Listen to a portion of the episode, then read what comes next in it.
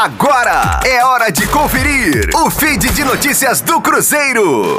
O prazo para inscrições de jogadores na Série B do Campeonato Brasileiro terminou nesta segunda-feira e, como não há outra competição em disputa, a data também marcou o fim do ciclo de contratações do Cruzeiro em 2020. Os 23 jogadores que passaram a integrar o elenco celeste nesta temporada dão números ao ano em que a Raposa mais foi ao mercado nesta década, empatado com 2015.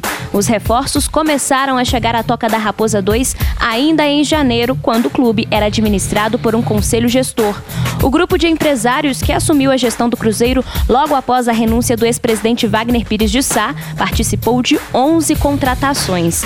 A partir de junho, quando tomou posse o atual mandatário Sérgio Santos Rodrigues, liderou outras 12 contratações. Esse número não leva em conta os retornos do zagueiro Manuel, do lateral Patrick Bray, dos volantes Jadson e Henrique e do meia Marquinhos Gabriel e do atacante Sassá. Nesta temporada, o Cruzeiro contratou 23 atletas e muitos já deixaram o clube, como Everton Felipe, João Lucas, Jean, Jonathan Robert, Marlon, Angulo, Robertson e Matheus Índio. Rosane Meirelles com as informações do Cruzeiro na Rádio 5 Estrelas. Fique aí! Daqui a pouco tem mais notícias do Cruzeiro. Aqui, Rádio 5 Estrelas.